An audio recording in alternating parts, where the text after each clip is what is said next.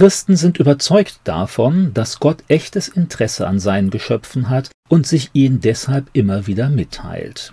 Sehr allgemein spricht Gott demnach durch die Natur zum Menschen. In der Komplexität der Organismen und Ökosysteme zeigt sich Gott als kreativer Denker und Schöpfer. In der Weite des Weltalls und der Kraft der Naturgewalten spiegelt sich Gottes Größe und Macht, die alle menschlichen Vorstellungen und Möglichkeiten bei weitem übersteigt. Gottes Reden in der Natur ist aber zumeist eher prinzipiell und nicht auf die individuelle Situation eines einzelnen Menschen ausgerichtet.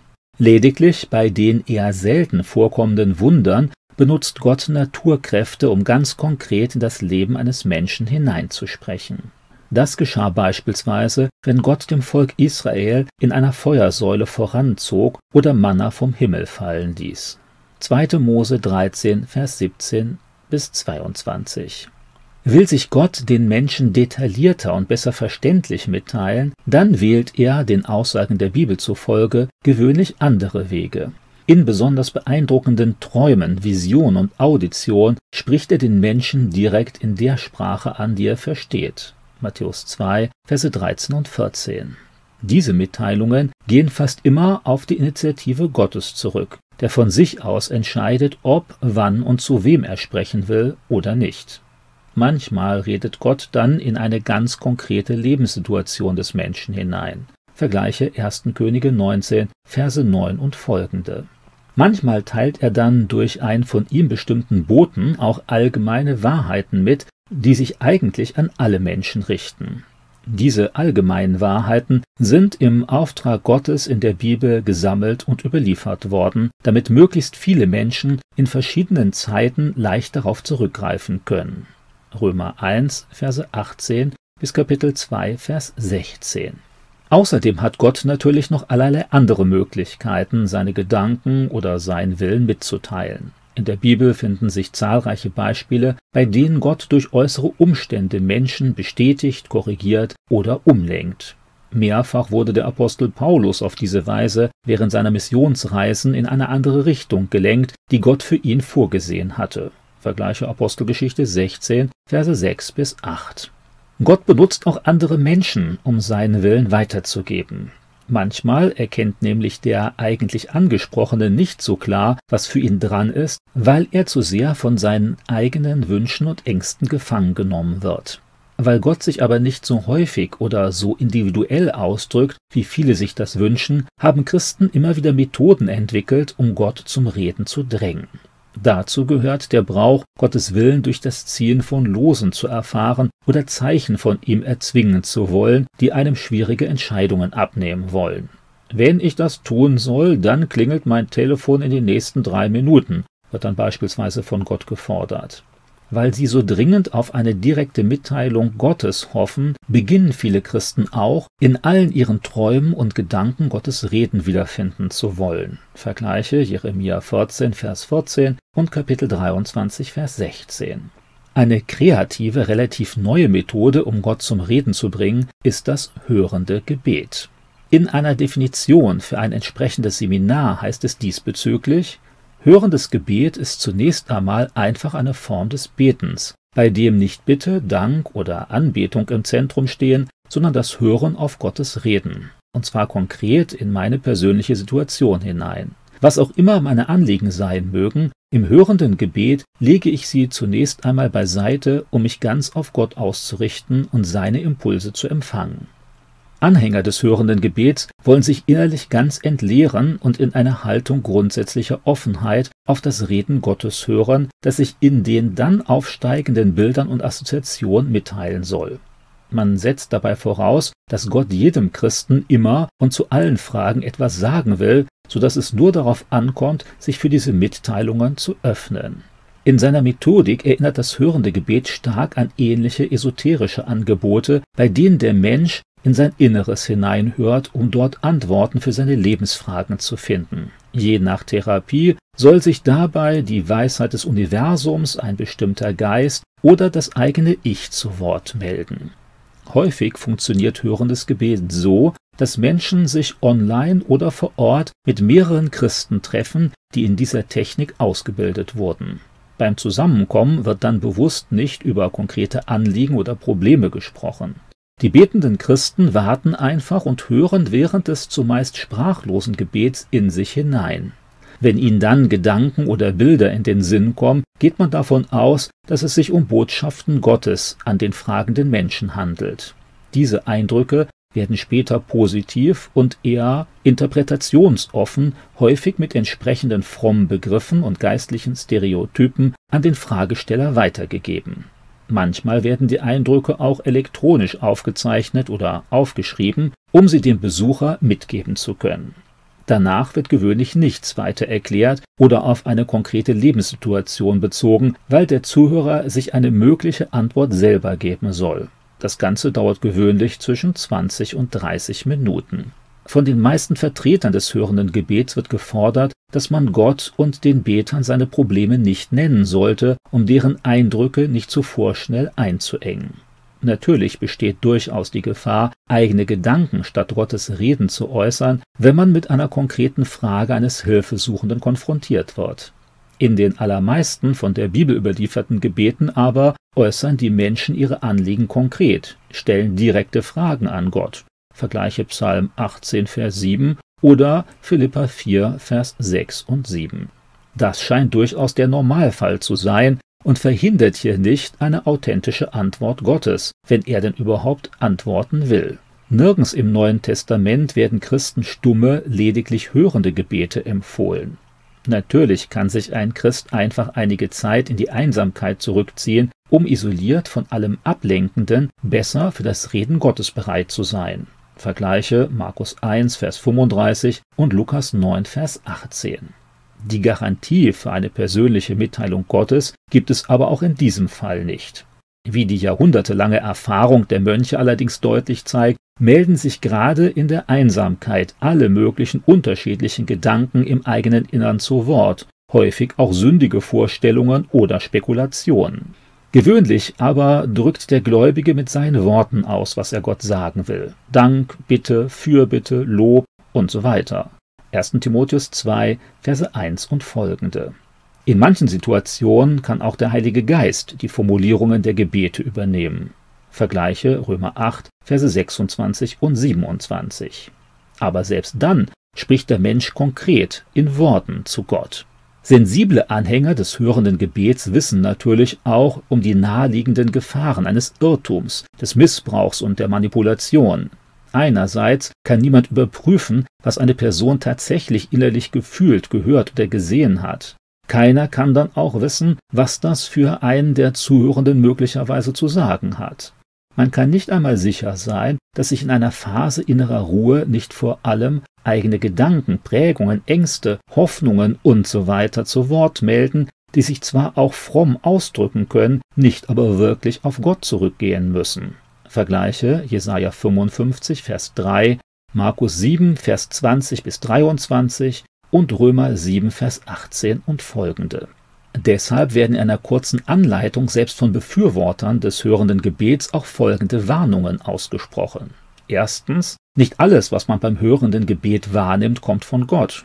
Zweitens, derjenige, an den der Eindruck gerichtet ist, muss diese erst prüfen und annehmen, sonst ist die Information vielleicht doch nicht von Gott. Drittens, man sollte auch nicht lange an einem geistlichen Eindruck heruminterpretieren. Wenn er nicht ganz klar ist, stammt er wahrscheinlich nicht von Gott. Viertens, wichtige Entscheidungen sollten nicht nur aufgrund eines Eindrucks im hörenden Gebet getroffen werden. Logische Gründe, Begabungen und der Rat von Freunden sollte zusätzlich berücksichtigt werden. Fünftens, ein Eindruck oder Bild im hörenden Gebet gibt noch nicht dessen sichere Deutung vor. Die kann im konkreten Fall sehr unterschiedlich aussehen. Sechstens, ein Eindruck, der deutlichen Aussagen der Bibel widerspricht, ist definitiv falsch. Siebtens, wenn Gott durchs hörende Gebet Zusagen gibt, dann müssen die nicht mit menschlichen Mitteln herbeigeführt werden. Achtens, Eindrücke, die anderen Angst machen oder sie unter Druck setzen, sind gewöhnlich nicht von Gott. Neuntens, man soll nicht mit jedem über Eindrücke aus dem hörenden Gebet diskutieren. Zehntens, wenn Gott etwas zusagt, sollte man ihm dafür danken. Solche Bemerkungen sind äußerst wichtig und relativieren natürlich gleichzeitig den hohen Anspruch ans hörende Gebet. Demnach sollten selbst deren Befürworter kritisch mit Eindrücken umgehen, die eben lange nicht immer wirklich auf das Reden Gottes zurückgehen müssen. Diese Warnungen zeigen auch deutlich, mit welchen Problemen Gemeinden zu kämpfen haben, in denen hörendes Gebet regelmäßig praktiziert wird. Hier wird von Insidern, die andere Christen regelmäßig im hörenden Gebet ausbilden, auf konkrete Defizite hingewiesen. Auch die Anwender des hörenden Gebets sind sich offensichtlich der Gefahren von Täuschung, Missbrauch und Selbstbetrug durchaus bewusst. Viele Anbieter von hörendem Gebet weisen auch deshalb darauf hin, dass sie keine Garantie für das Gesagte übernehmen, dass sie auch keine weitergehende Beratung oder Seelsorge anbieten. Das wirkt bedenklich, wenn man überzeugt ist, wirkliches Reden Gottes weiterzugeben. Im Zweifelsfall werden Menschen mit vorgeblich göttlichen Eindrücken konfrontiert und dann mit ihren dadurch aufgeworfenen Hoffnungen, Fragen oder Zweifeln allein gelassen. Das scheint aus Sicht verantwortlicher Christen äußerst fraglich. In einer Beschreibung des Jesuszentrums wird betont, dass hörendes Gebet nur Ermutigung, Bestätigung und Inspiration vermittelt. Zweifellos hören Menschen gerade solche Zusagen besonders gerne. Vergleiche Jesaja 30, Verse 9 und 10 sowie 2. Timotheus 4, Vers 3. Wenn es sich beim hörenden Gebet aber um echte Mitteilungen Gottes handelt, ist es unverständlich, diese lediglich auf positive, bestätigende Zusagen zu beschränken.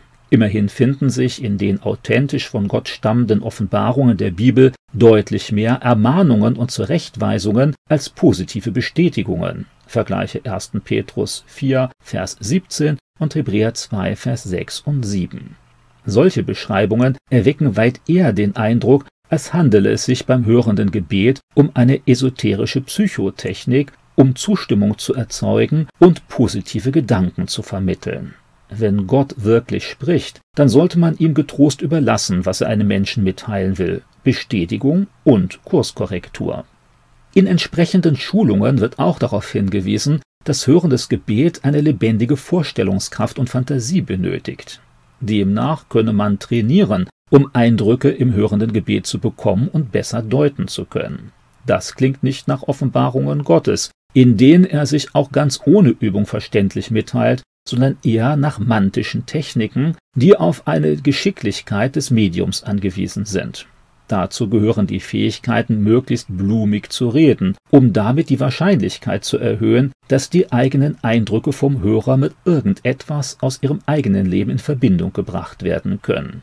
Manches in der Konzeption des hörenden Gebets klingt nicht nach einem Gott, der sich klar und deutlich mitteilt, wie es in der Bibel vielfach überliefert wurde. Vergleiche 2. Mose 3, Verse 1 bis 14 und Apostelgeschichte 9, Vers 4 und Kapitel 8, Vers 26.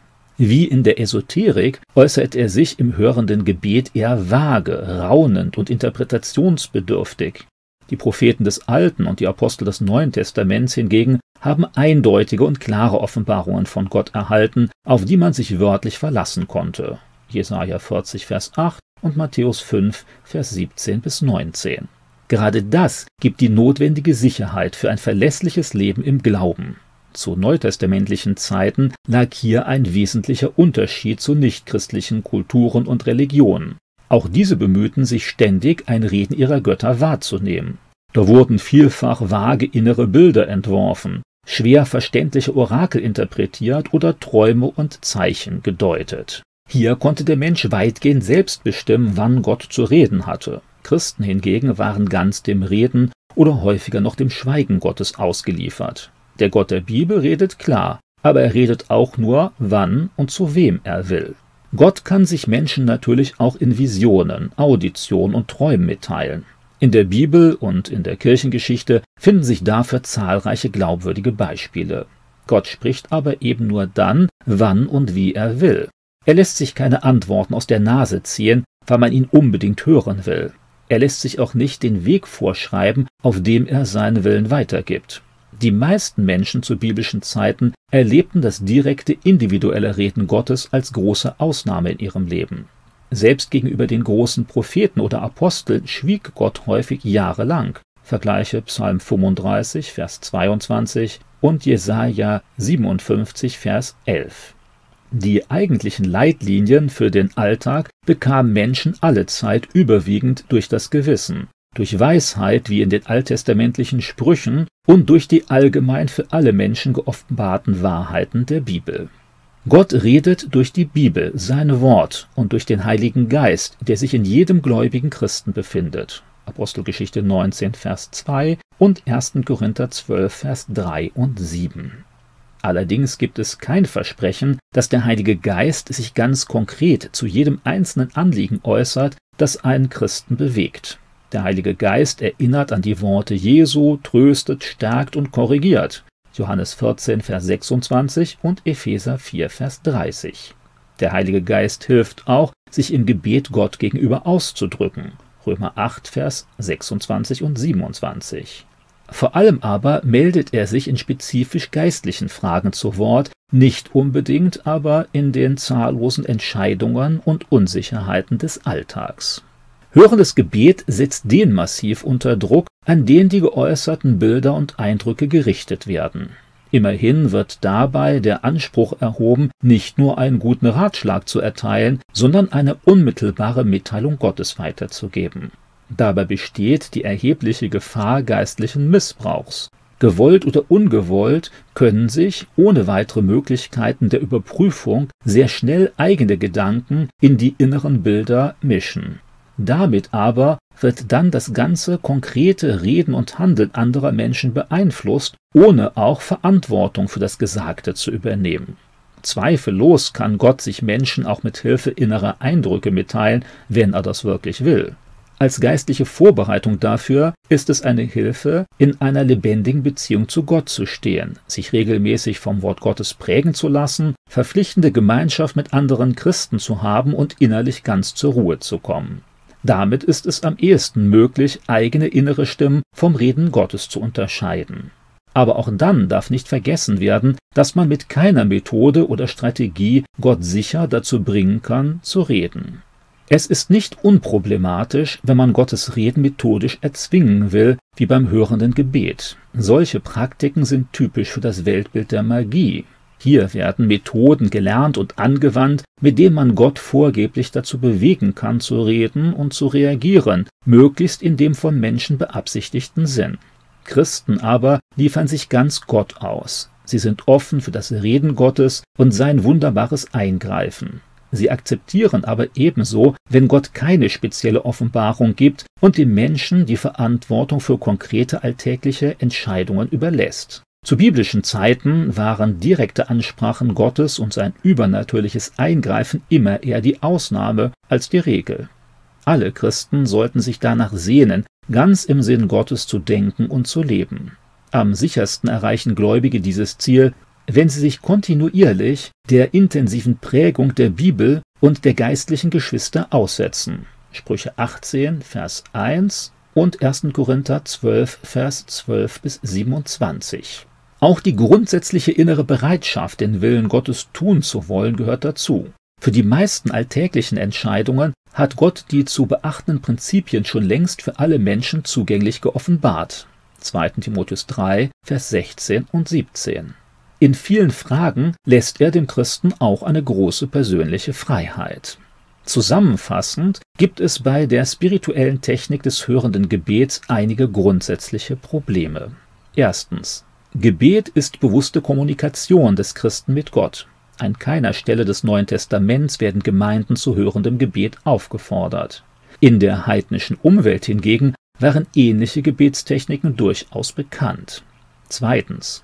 Gott kann durch keine frommen Methoden zum Reden gezwungen werden. Dieser magische Gedanke scheint sich aber hinter dem hörenden Gebet zu verbergen. Wenn man diese Form des Gebets nur intensiv genug übe und richtig anwende, könnten demnach fast immer entsprechende vorgeblich göttliche Eindrücke empfangen werden. Drittens. Trotz aller Vorsichtsmaßnahmen gibt es keine überzeugende Vorgehensweise, klar zwischen einem Reden Gottes und eigenen Gedanken, Hoffnungen, Wünschen und Befürchtungen zu unterscheiden. Nicht einmal okkulte Offenbarungen können einigermaßen sicher ausgeschlossen werden. Nur Lug und Trug erschauen dir deine Propheten. Sie decken deine Schuld nicht auf, um dein Geschick zu wenden. Mit ihren leeren Prophetensprüchen betrogen und verführten sie dich. Klagelieder 2, Vers 14.